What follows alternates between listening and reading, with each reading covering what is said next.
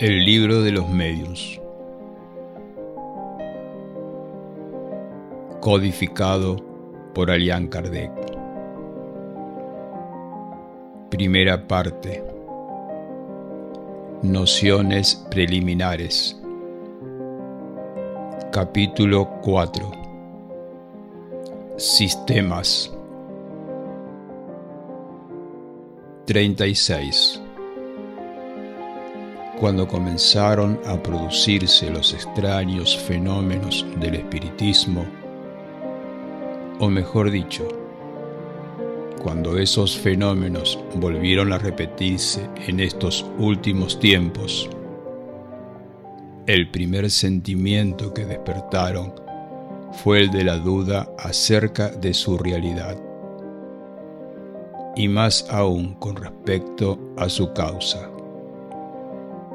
a partir del momento en que fueron comprobados por testimonios irrecusables y por las experiencias que todos pudieron llevar a cabo, cada investigador pasó a interpretarlos a su modo, conforme a sus ideas personales, sus creencias o sus prejuicios.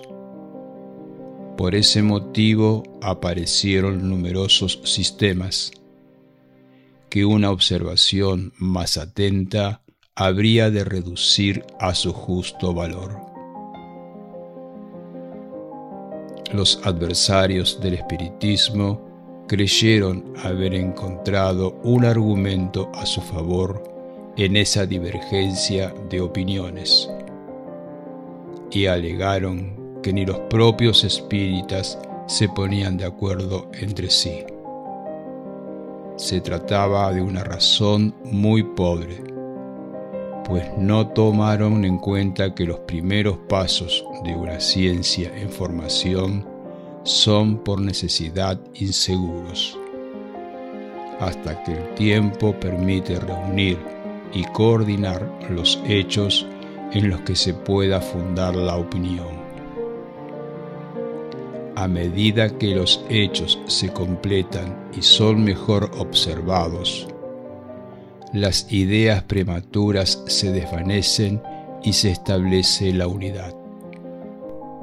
Si bien no en todos los detalles, al menos en relación con los puntos fundamentales.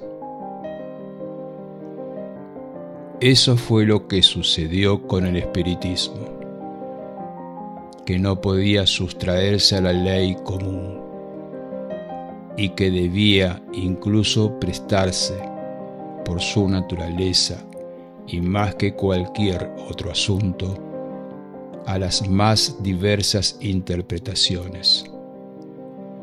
Hasta se puede afirmar que a este respecto avanzó con mayor celeridad que otras ciencias más antiguas como la medicina, por ejemplo, que hasta hoy divide a los más grandes científicos. 37.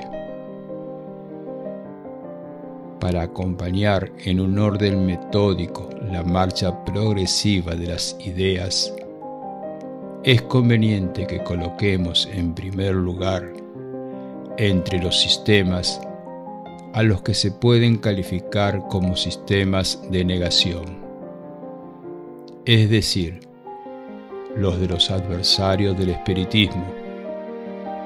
Ya hemos refutado sus objeciones en la introducción y en la conclusión del libro de los espíritus, así como en el opúsculo que denominamos ¿Qué es el espiritismo?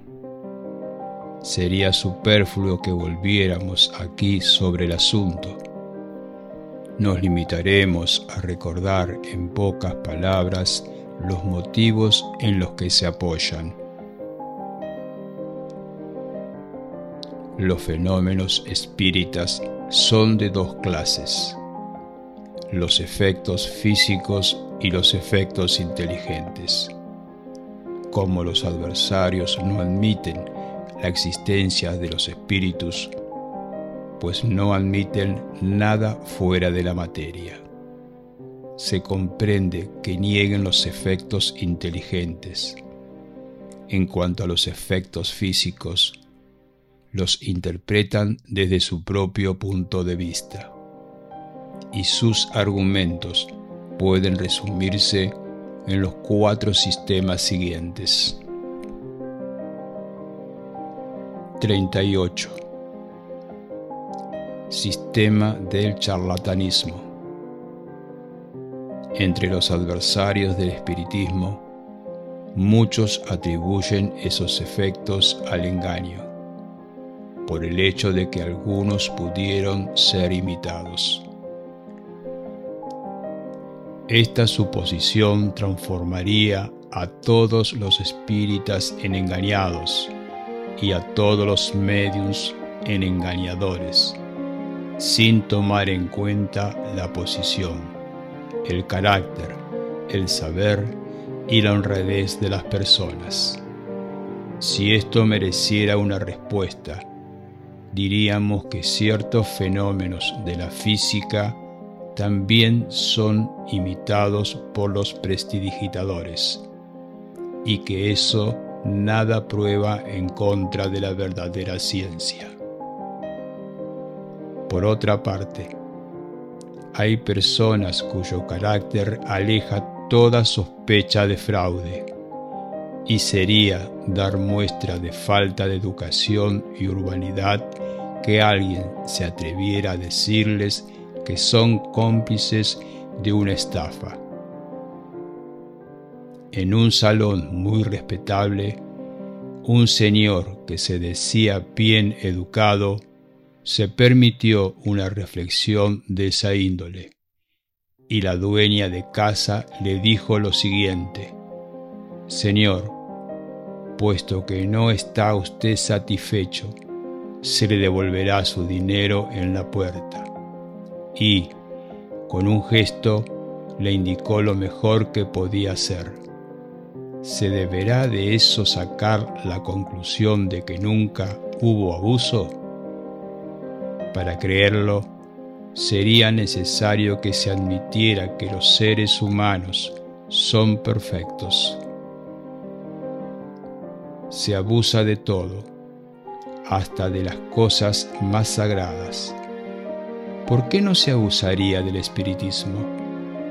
Sin embargo, el mal uso que se haga de una cosa no es motivo para que la cosa en sí sea prejuzgada de modo negativo. Para comprobar la buena fe de las personas hay que considerar los motivos que determinan sus actos. Donde no existe especulación, el charlatanismo no tiene nada que hacer.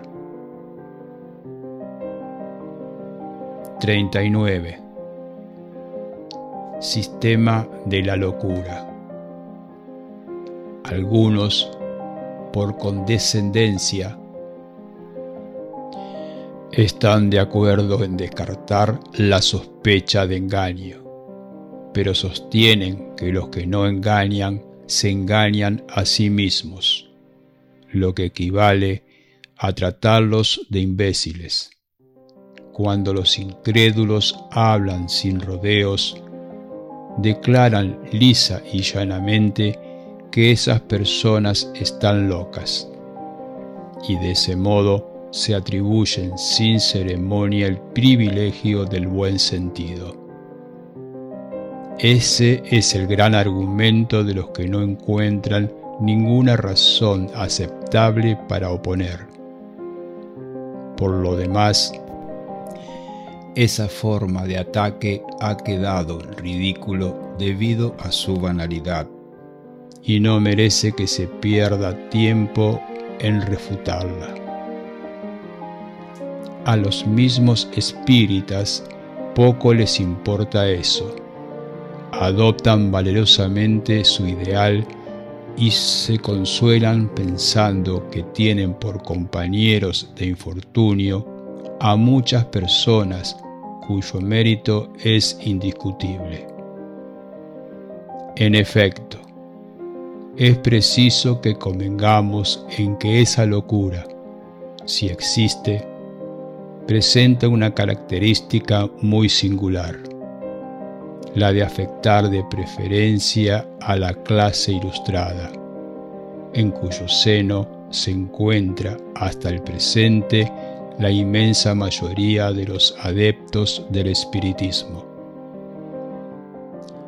Si ellos ponen de manifiesto algunas excentricidades, estas nada prueban en contra de la doctrina espírita.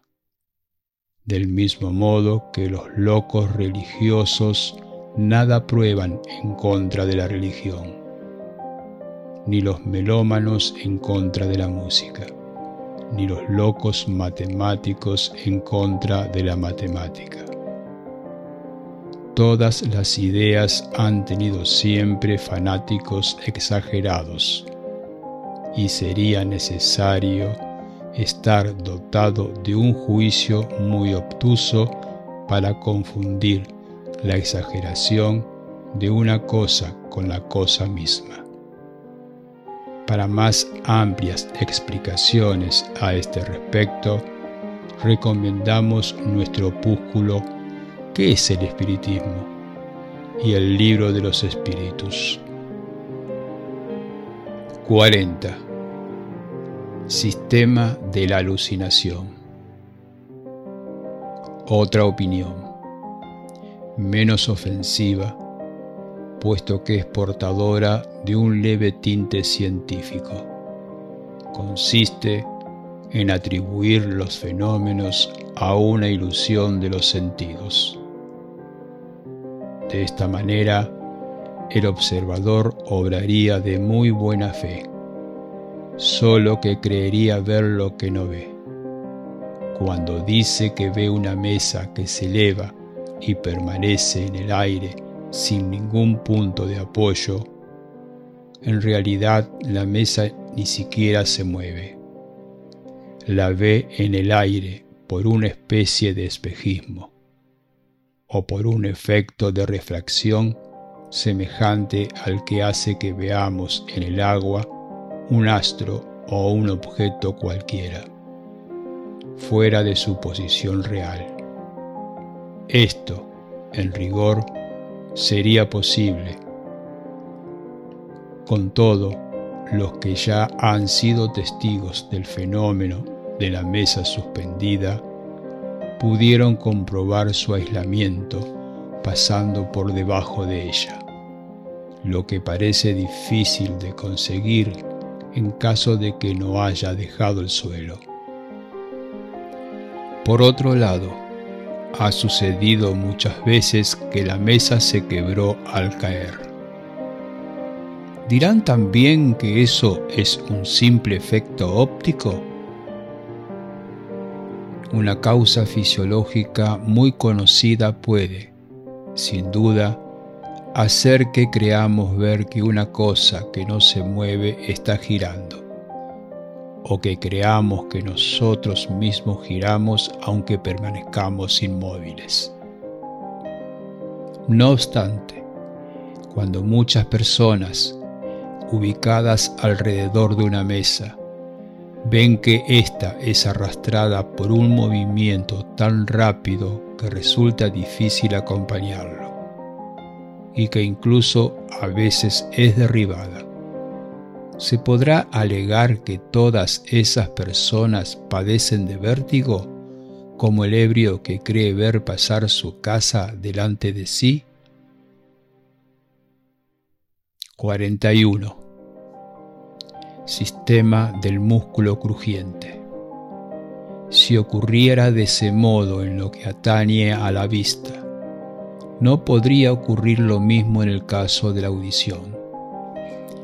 Además, cuando los golpes son escuchados por todos los presentes en la reunión, no se puede razonablemente atribuirlos a una ilusión. Quede claro que descartamos toda idea de fraude y que suponemos que una atenta observación ha comprobado que esos golpes no se deben a alguna causa fortuita o material. Es verdad que un sabio médico dio una explicación de ese fenómeno, categórica según su opinión. La causa, manifestó, está en las contracciones, voluntarias o involuntarias, del tendón del músculo peroneo corto. Y luego se introdujo en los más completos detalles anatómicos. Para demostrar el mecanismo merced al cual ese tendón es capaz de producir los ruidos, imitar el redoble del tambor y ejecutar, inclusive, ritmos musicales. De ahí concluyó que quienes creen escuchar golpes en una mesa son víctimas de una mistificación o de una ilusión. El hecho, de por sí, no es nuevo. Lamentablemente, para el autor de este presunto descubrimiento, su teoría es incapaz de explicar todos los casos. Digamos, en primer lugar, que los que gozan de la extraña facultad de hacer que su músculo peroneo corto o cualquier otro haga crujidos a voluntad o ejecute composiciones musicales por ese medio. Son sujetos excepcionales en tanto que la aptitud para hacer que una mesa de golpes es muy común. Y no todos los que poseen esta última facultad están dotados de la primera. En segundo lugar, el sabio doctor ha olvidado explicar cómo el crujido muscular de una persona inmóvil y separada de la mesa puede producir en ella vibraciones sensibles al tacto. Como ese ruido puede repercutir a voluntad de los asistentes en diversas partes de la mesa, en los otros muebles, en las paredes, el techo, etc y cómo, por último, la acción de dicho músculo puede extenderse a una mesa a la que nadie toca y hacer que se mueva. Además, esta explicación, si en realidad explicara algo, solo invalidaría el fenómeno de los golpes, pero no podría aplicarse de ninguna manera a los otros medios de comunicación debemos concluir que este doctor opinó sin haber visto, o sin haber visto todo y bien. Siempre es de lamentar que hombres de ciencia se apresuren a dar, acerca de lo que no conocen, explicaciones que los hechos desmienten. Su propio saber debería hacerlos tanto más cautos en sus opiniones, cuanto más ese saber aleja de ellos los límites de lo desconocido.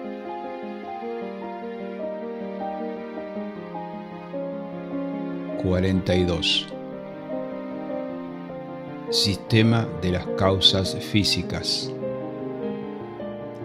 Aquí nos apartamos de los sistemas de la negación absoluta.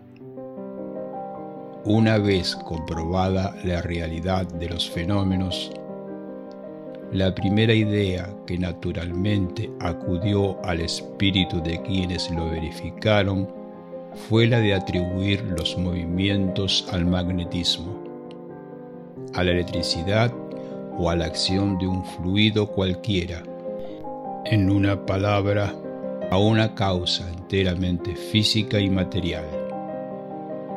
Esta opinión no tenía nada de irracional y habría prevalecido si el fenómeno se hubiera limitado a la producción de efectos puramente mecánicos.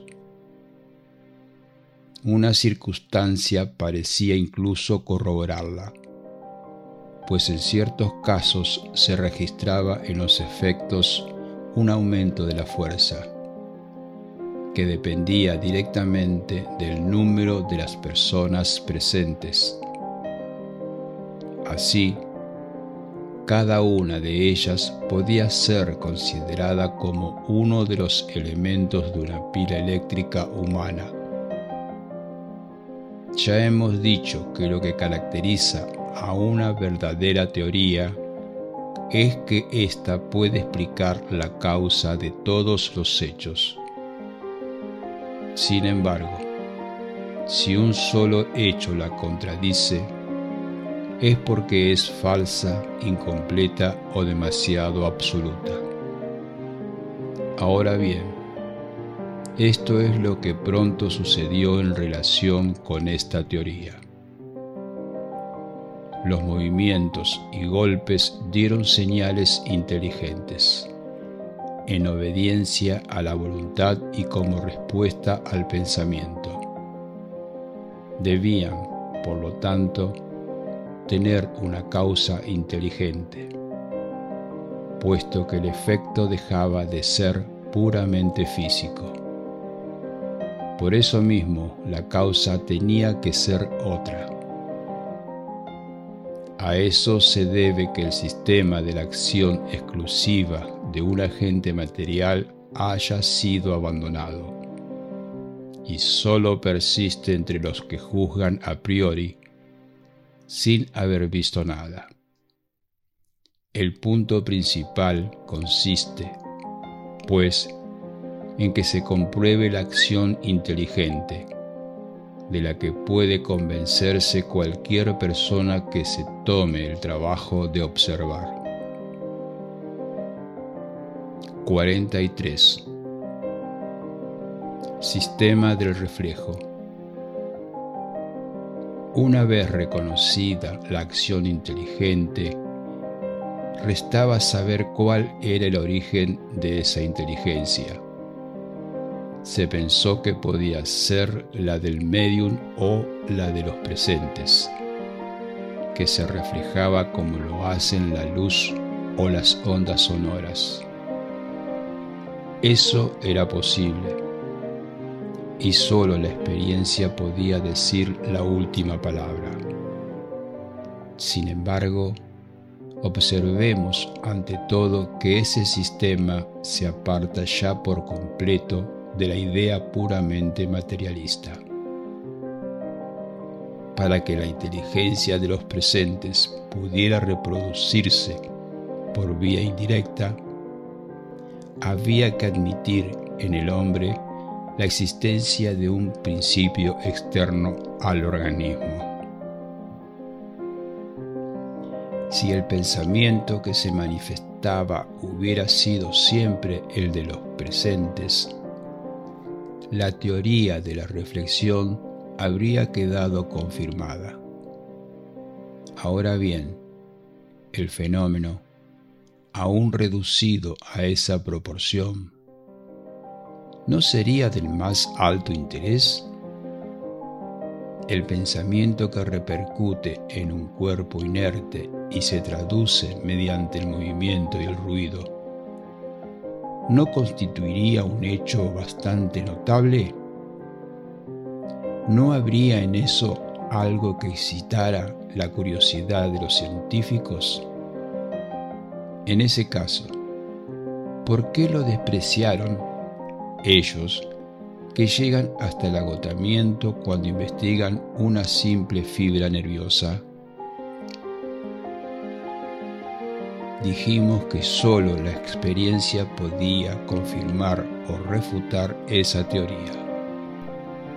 Y la experiencia la ha refutado, porque demuestra a cada instante y con los hechos más positivos que el pensamiento que se manifiesta no sólo puede ser ajeno al de los presentes, sino que casi siempre es por completo contrario al de estos, y que contradice todas las ideas preconcebidas y frustra todas las previsiones.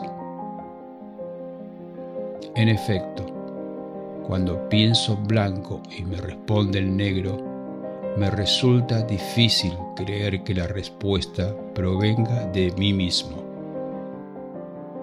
los que defienden esta teoría invocan ciertos casos en los que se registra una identidad entre el pensamiento que se manifiesta y el de los presentes.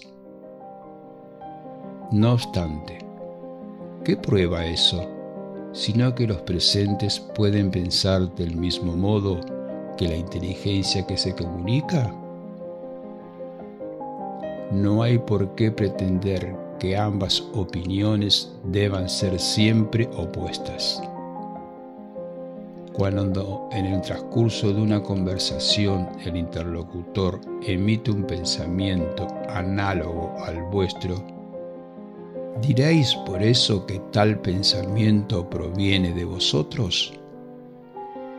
Bastan algunos ejemplos en contrario, debidamente constatados, para probar que esa teoría no puede ser absoluta.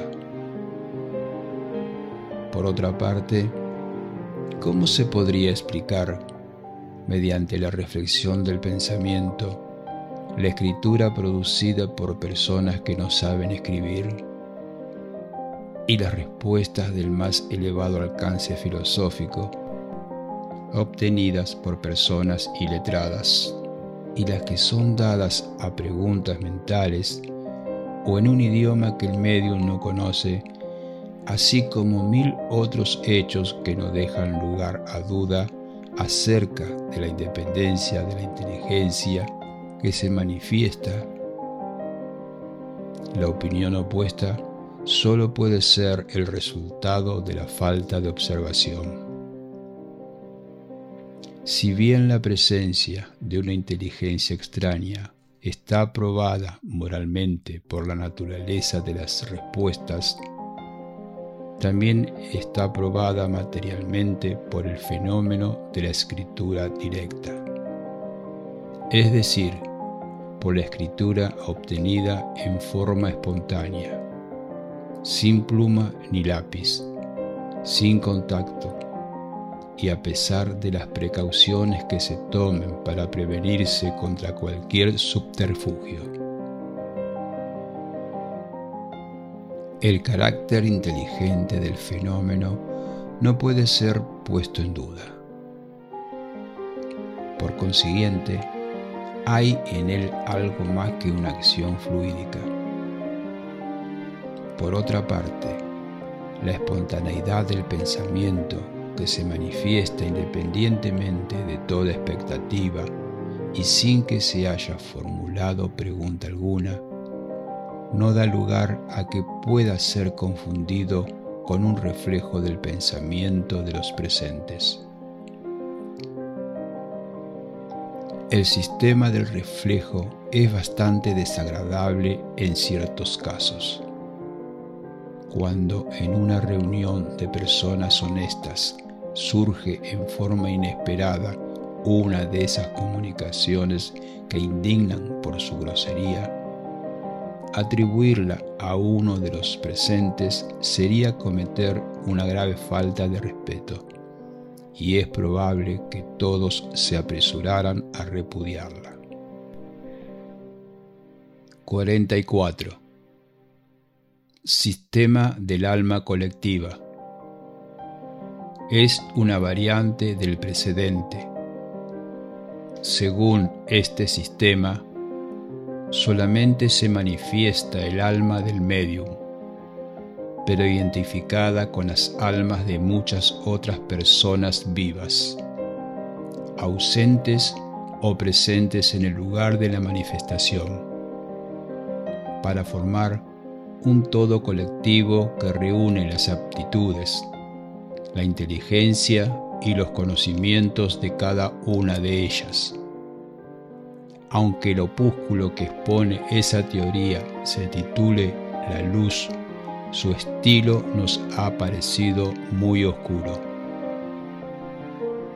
Confesamos que casi no lo comprendimos y solo de memoria hablamos de él. Por otra parte, se trata de una opinión personal, como tantas otras que cuenta con escasos prosélitos, con el nombre de Emaptilpse. El autor designa al ser colectivo que él representa. Como epígrafe, adoptó la siguiente máxima. Nada hay oculto que no llegue a ser conocido. Esta proposición es evidentemente falsa, porque existe una infinidad de cosas que el hombre no puede ni debe saber.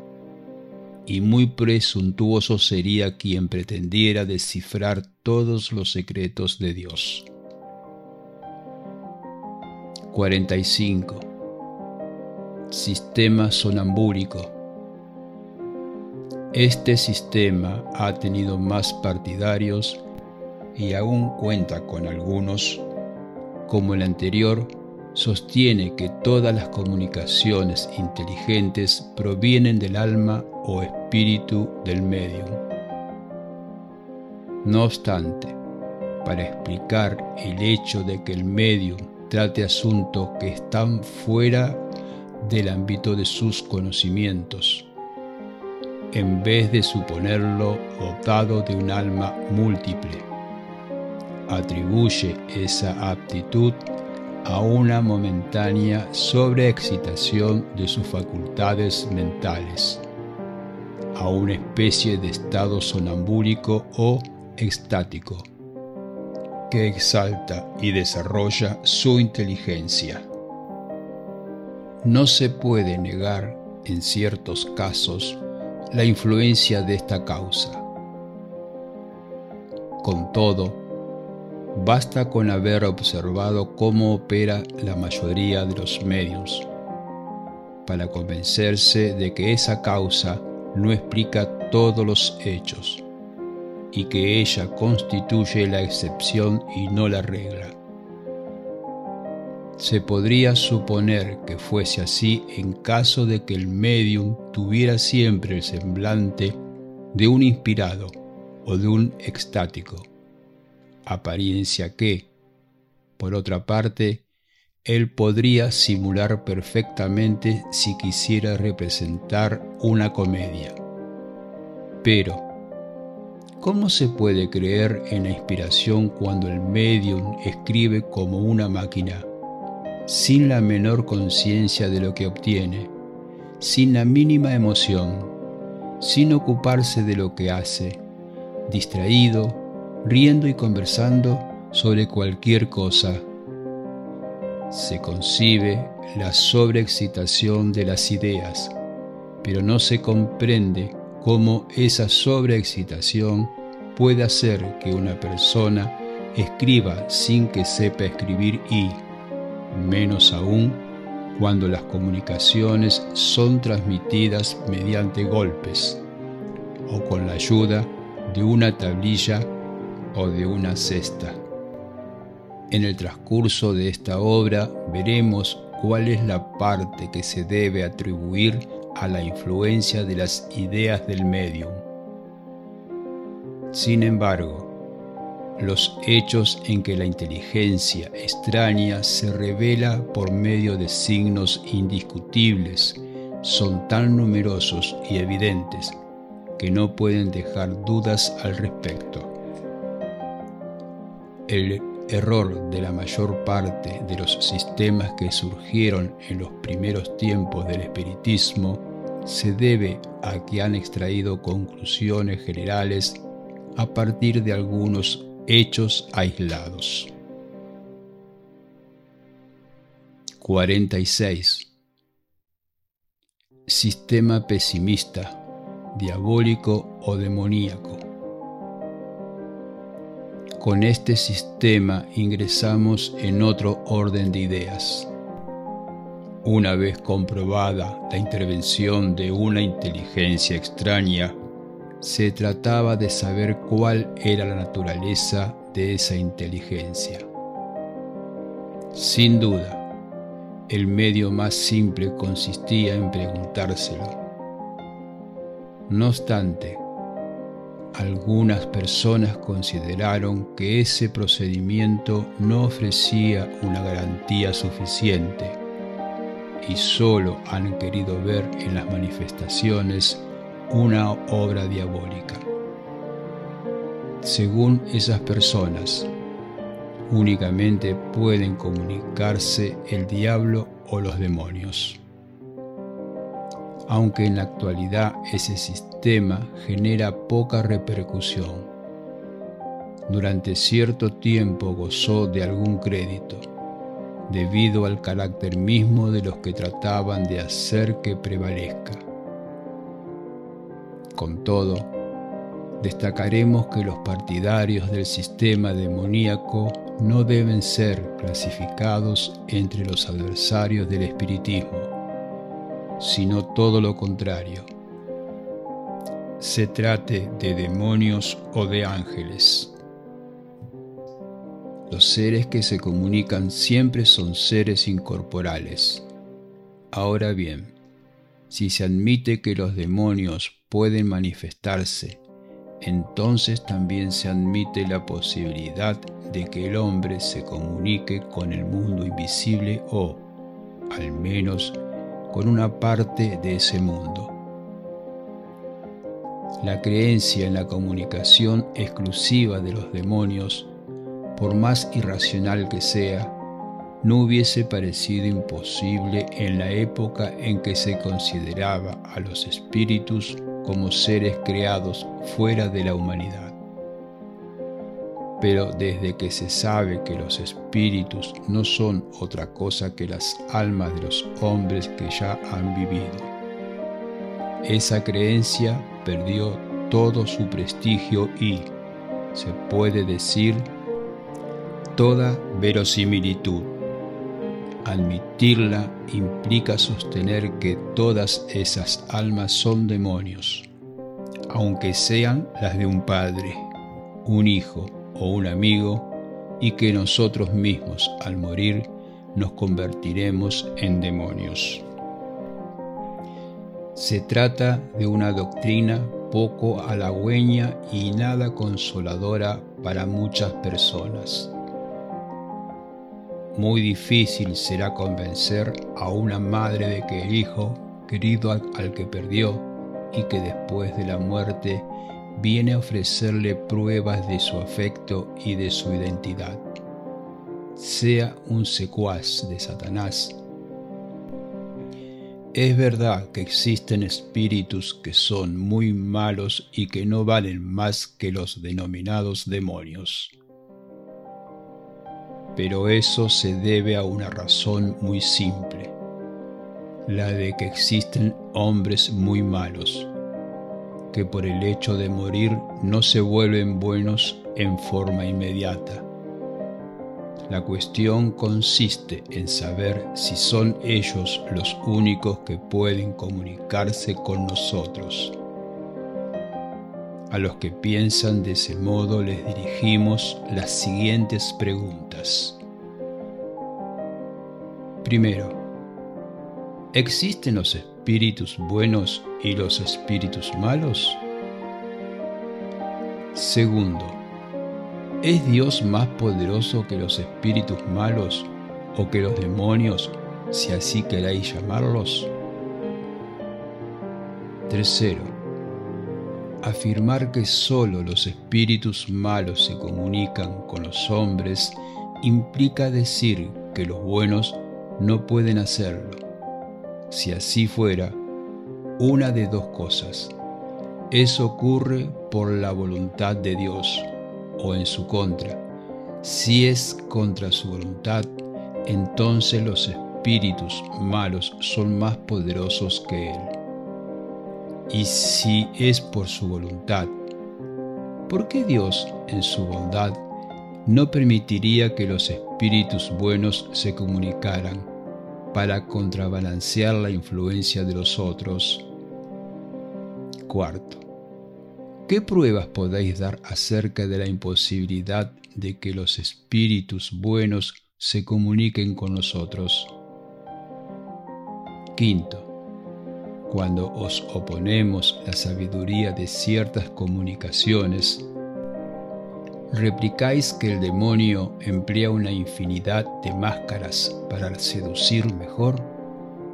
En efecto, sabemos que hay espíritus hipócritas que confieren a su lenguaje un falso barniz de sabiduría. No obstante, admitís que la ignorancia pueda imitar al verdadero saber y que una naturaleza malvada imite a la verdadera virtud sin dejar ningún indicio que denuncie el fraude? Sexto, si el demonio es el único que se comunica, dado que él es enemigo de Dios y de los hombres, ¿por qué recomienda que se ore a Dios, que nos sometamos a la voluntad de Dios, que soportemos sin quejas las tribulaciones de la vida, que no ambicionemos honores ni riquezas, que practiquemos la caridad y todas las máximas de Cristo, en suma, que hagamos todo lo necesario para destruir su imperio? Si el que da esos consejos es el demonio, tenemos que admitir que, por más astuto que sea, es bastante torpe al proporcionar armas que se usan en su contra. Séptimo. Dado que los espíritus se comunican con nosotros, eso se debe a que Dios lo permite. En vista de que hay buenas y malas comunicaciones, ¿no será más lógico admitir que Dios permite unas para probarnos y otras para aconsejarnos el bien? Octavo. ¿Qué pensaríais de un padre que dejara a su hijo a merced de ejemplos y consejos perniciosos, que lo apartara de él y le prohibiese tener contacto con las personas que podrían desviarlo del mal? Un buen padre no haría eso. Debemos pensar, pues, que Dios, la bondad por excelencia, haga menos de lo que haría un hombre? Noveno. La Iglesia reconoce como auténticas ciertas manifestaciones de la Virgen y de otros santos, en apariciones, visiones, comunicaciones orales, etc. Esta creencia, no está en contradicción con la doctrina de la comunicación exclusiva de los demonios? Creemos que algunas personas han profesado esa teoría de buena fe. No obstante, también creemos que muchos lo hicieron únicamente para no tener que ocuparse de esas cosas, debido a las malas comunicaciones que todos están expuestos a recibir. Al decir que solo el diablo se manifiesta, han querido aterrorizar más o menos como se hace con un niño al que se le dice, no toques eso, porque quema. La intención puede haber sido loable, pero no llegó a su objetivo puesto que la prohibición solo sirve para excitar la curiosidad y el temor al diablo ya no refrena a casi nadie. Todos quieren verlo, al menos para saber cómo es, y quedan muy asombrados porque no les resulta tan feo como lo imaginaban. ¿No se podría hallar también otro motivo para esa teoría exclusiva del diablo? Hay personas que consideran que todos los que no son de su parecer están equivocados. Ahora bien, los que pretenden que todas las comunicaciones son obra del demonio, ¿no serán inducidos a eso por el temor de que los espíritus no estén de acuerdo con ellos acerca de todos los puntos, más aún sobre los que se refieren a los intereses de este mundo, que sobre los relativos a los intereses del otro? Como no pueden negar los hechos, han querido presentarlos con un aspecto aterrador. Sin embargo, ese medio no ha tenido mejor resultado que los otros, donde el temor al ridículo es impotente. Es preciso dejar que las cosas sigan su curso. Si un musulmán escuchara a un espíritu hablar en contra de ciertas leyes del Corán, seguramente creería que se trata de un espíritu malo. Lo mismo sucedería con un judío, en lo atinente a algunas prácticas de la ley de Moisés. En cuanto a los católicos, hemos oído afirmar a uno de ellos que el espíritu que se comunicaba solo podía ser el diablo porque se había permitido pensar de manera diferente a la de él acerca del poder temporal, pese a que sólo había predicado la caridad, la tolerancia, el amor al prójimo y la abnegación de las cosas de este mundo, máximas que Cristo enseñó. Puesto que los espíritus no son otros que las almas de los hombres, y que los hombres no son perfectos. Se sigue de ahí que existen espíritus que también son imperfectos y cuyo carácter se refleja en sus comunicaciones.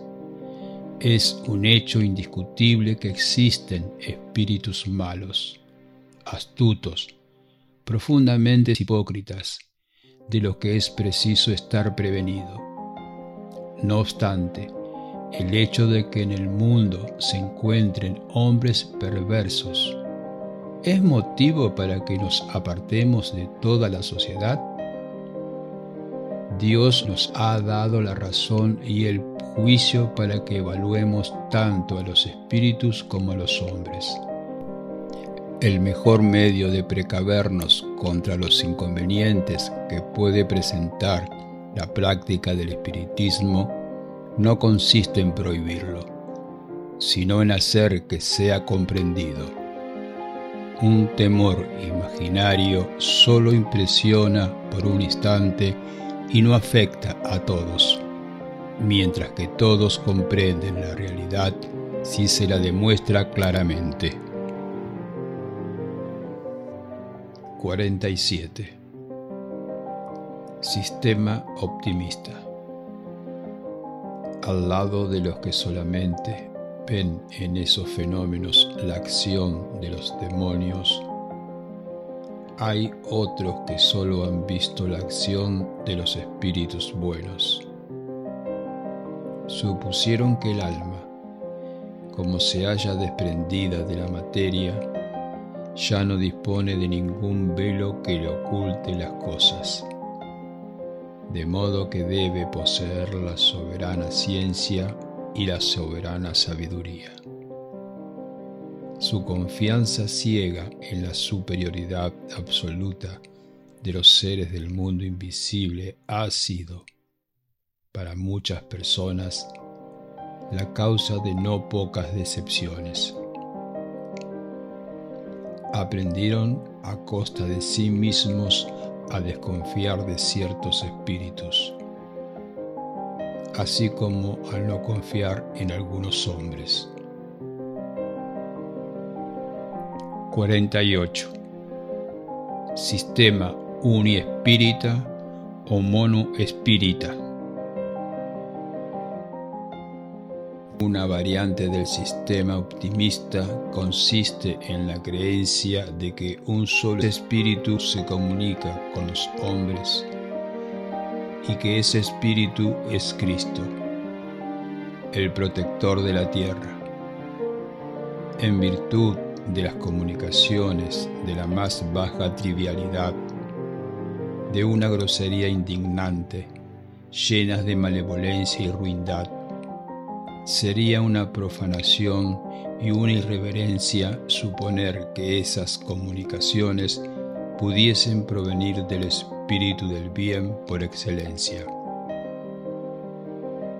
De todos modos, se podría admitir esa ilusión si los que creen que este sistema solo hubiera recibido comunicaciones irreprochables.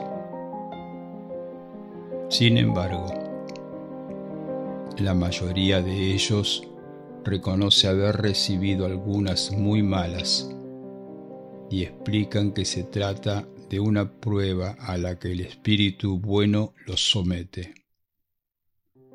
Al dictarles cosas absurdas, Así pues, mientras que unos atribuyen todas las comunicaciones al diablo, que puede decir cosas buenas para tentar a los hombres. Otros piensan que únicamente Jesús se manifiesta y que puede decir cosas malas para ponerlos a prueba. Entre esas dos opiniones tan opuestas, ¿quién decidirá? El buen sentido y la experiencia. Decimos la experiencia porque es imposible que los que profesan ideas tan exclusivas hayan visto todo y bien.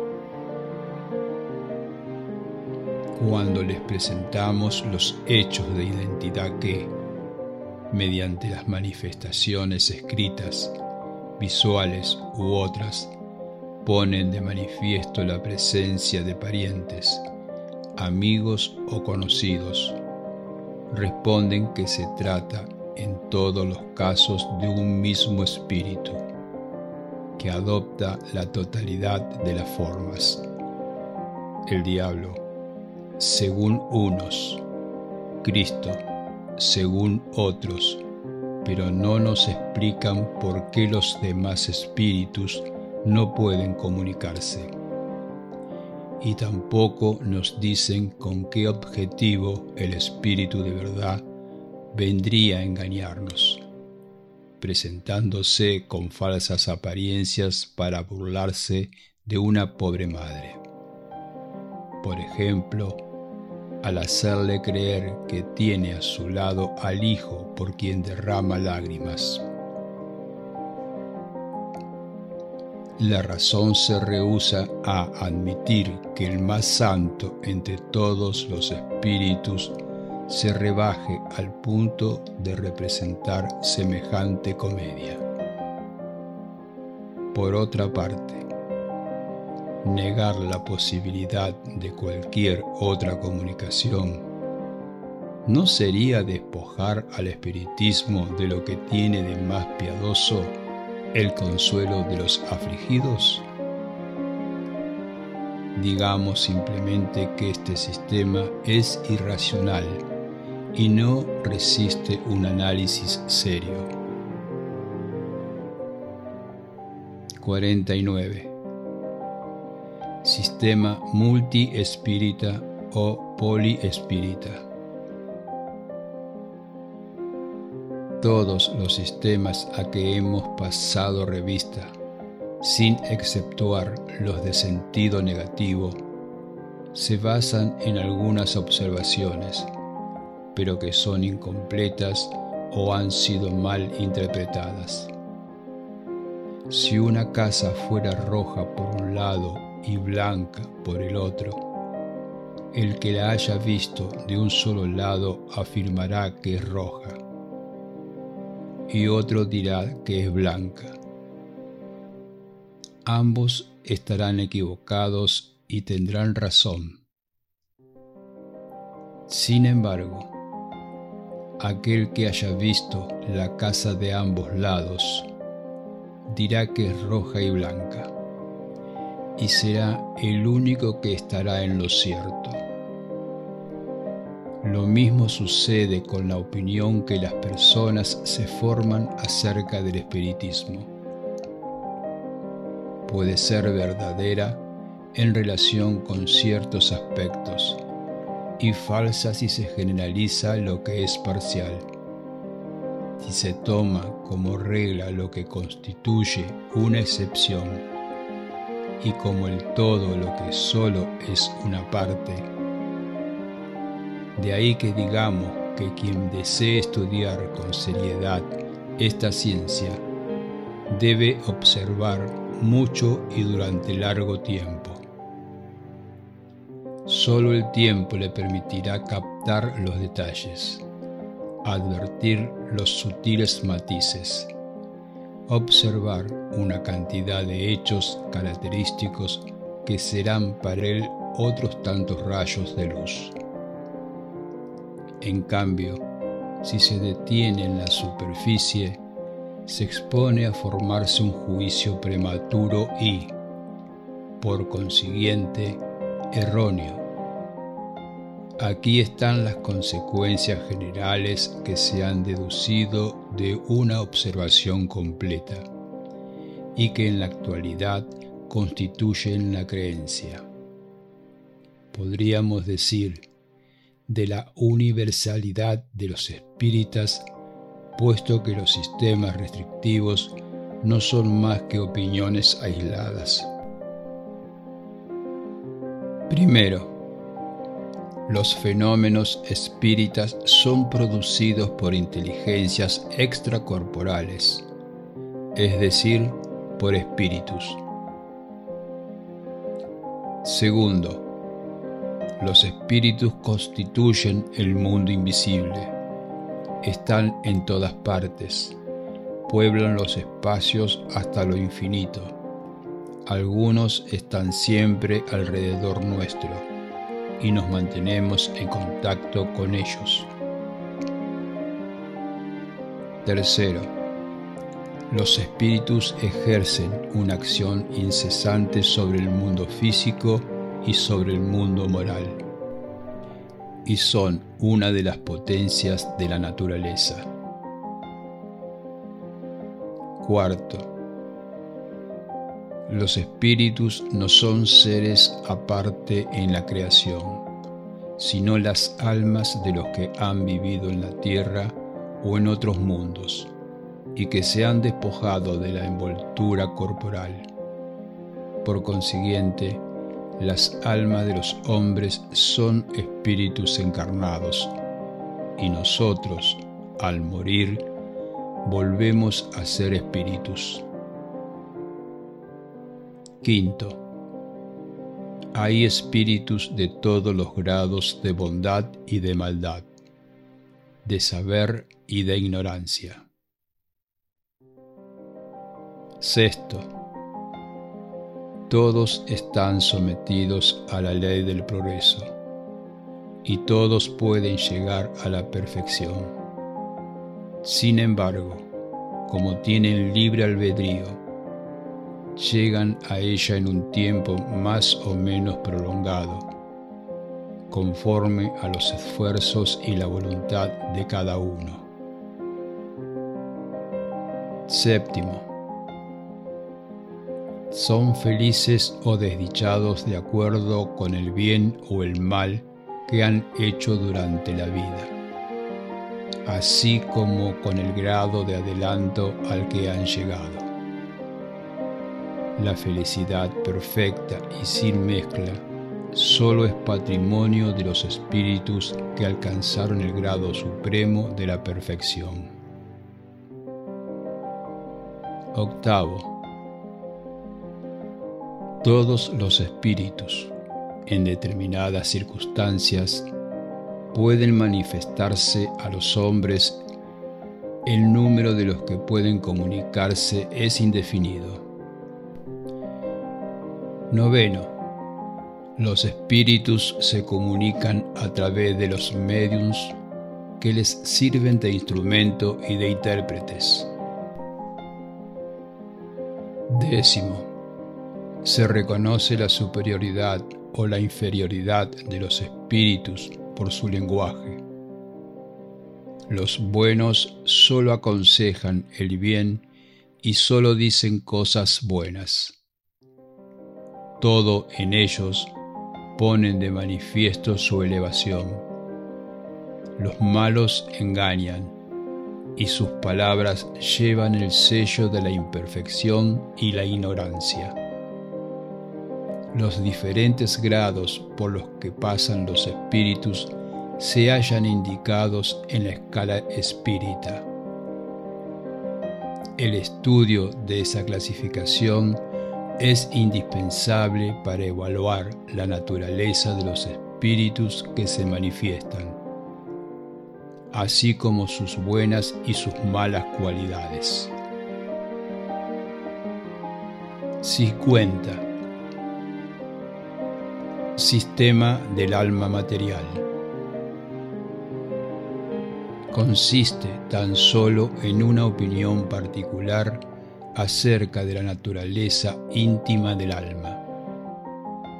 Según esta opinión, el alma y el periespíritu no serían dos cosas distintas, o, mejor dicho, el periespíritu sería el alma misma, que se purifica gradualmente por medio de las diversas transmigraciones así como el alcohol se depura mediante diversas destilaciones. La doctrina espírita, en cambio, sólo considera al periespíritu como la envoltura fluídica del alma o del espíritu. Según aquella opinión, dado que el periespíritu es materia, aunque muy etérea, el alma sería de una naturaleza material más o menos esencial, de acuerdo con su grado de purificación. Este sistema no invalida ninguno de los principios fundamentales de la doctrina espírita, puesto que en nada modifica el destino del alma las condiciones de su felicidad futura son siempre las mismas. Como el alma y el periespíritu forman un todo bajo la denominación de espíritu, a ejemplo de la semilla y el perisperma, que también forman un todo con el nombre de fruto, toda la cuestión se reduce a considerar el todo como homogéneo, en vez de que esté constituido por dos partes diferentes. Como se ve, esta cuestión no conduce a ninguna consecuencia y no nos habríamos ocupado de ella si no fuera porque encontramos personas inclinadas a ver una nueva escuela en lo que no es. En definitiva, más que una simple interpretación de palabras, aunque esta opinión, por lo demás muy restringida, se encontrará más generalizada, no constituiría una escisión entre los espíritas del mismo modo que las teorías de la emisión y de las ondulaciones de la luz no dividen a los físicos. Los que pretendieran formar un grupo aparte por una cuestión tan pueril, solo probarían con ello que conceden más importancia a lo accesorio que a lo principal y que son inducidos a la desunión por espíritus que no pueden ser buenos, ya que los espíritus buenos jamás infunden la acrimonía y la cizaña. Por eso convocamos a los verdaderos espíritas a que se mantengan en guardia contra semejantes sugestiones y a que no den a ciertos detalles más importancia de la que merecen. Lo esencial es el fondo. No obstante, nos sentimos en la obligación de decir algunas palabras acerca de los principios en que se apoya la opinión de los que consideran al alma y al periespíritu como cosas distintas. Esa opinión se basa en la enseñanza de los espíritus, que nunca discrepan al respecto, nos referimos a los espíritus esclarecidos, pues entre los espíritus en general hay muchos que no saben más que los hombres, y hasta saben menos que estos. En cambio, la teoría contraria es una concepción humana. Nosotros no hemos inventado ni imaginamos el periespíritu para explicar los fenómenos. Su existencia nos ha sido revelada por los espíritus y la observación nos la ha confirmado. Se apoya también en el estudio de las sensaciones de los espíritus y, sobre todo, en el fenómeno de las apariciones tangibles que, según la otra opinión, implicaría la solidificación y la disgregación de las partes constitutivas del alma y, por consiguiente, su desorganización. Además, habría que admitir que esta materia, que puede ser percibida por nuestros sentidos, es el propio principio inteligente, lo que no es más racional que confundir al cuerpo con el alma, o la vestimenta con el cuerpo. En cuanto a la naturaleza íntima del alma, nada sabemos. Cuando se afirma que el alma es inmaterial, eso se debe entender en un sentido relativo, no en sentido absoluto, pues la inmaterialidad absoluta sería la nada. Ahora bien, el alma o espíritu es algo. Esto significa que su esencia es de tal modo superior que no presenta ninguna analogía con lo que denominamos materia. De modo que, para nosotros, es inmaterial. 51. Esta es la respuesta de un espíritu con respecto a este asunto. Lo que algunos llaman periespíritu no es sino lo que otros denominan envoltura material fluídica. Para hacerme comprender de una manera más lógica, diría que ese fluido es la perfectibilidad de los sentidos, la extensión de la vista y de las ideas. Estoy hablando aquí de los espíritus elevados. En el caso de los espíritus inferiores, los fluidos terrenales todavía son completamente inherentes a ellos. Por consiguiente, se trata de materia, como veis. De ahí los padecimientos del hambre, del frío, etc. Padecimientos que los espíritus superiores no pueden experimentar.